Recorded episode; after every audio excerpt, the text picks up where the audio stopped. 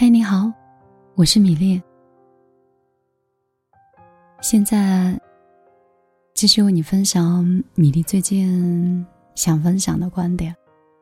我都害怕，我虽然声音听着温柔，但是观点总是没有那么甜。但是我总是要教会你生活，带着你绕开生活里的弯路和。那些无脑的电视剧，对我们的三观的洗刷。我希望在我的电台里，会有更多坚强、独立，而且更漂亮的姑娘。所以，我不灌鸡汤，我只教你生活。有人问，怎么样的恋爱才可以让两个人舒服？说到这儿，顺应人性去谈恋爱，听明白了吗？就是你不要去追求两个人之间百分百的爱。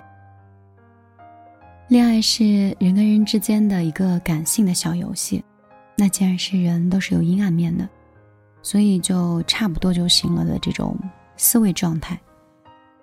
不用你百分百的照顾我的情绪，差不多就行了。不用你百分百的对我诚实，差不多就行了。事情呢，你也不用百分百的按照预期的计划来。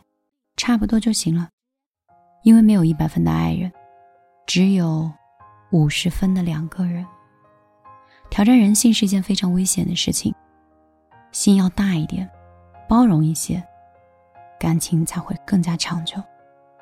你想要爱，想要另外一半对你好，这是一个非常正常的需求。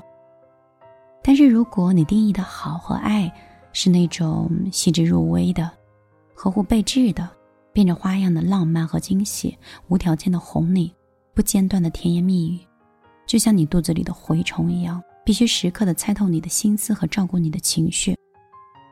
而且你认为对方只有在热恋期这么做是不够的，必须三百六十五天不间断的去做这件事情，甚至你们走进婚姻，长处几十年还得这么做，那几乎没有人会做得到的。除非是渣男跟渣女跟你玩一玩，不然就不太可能。因为这个是逆人性的恋爱，你永远不要逆人性的去恋爱，你要顺着人性去恋爱，这样你才会获得比你想象中更多的宠爱。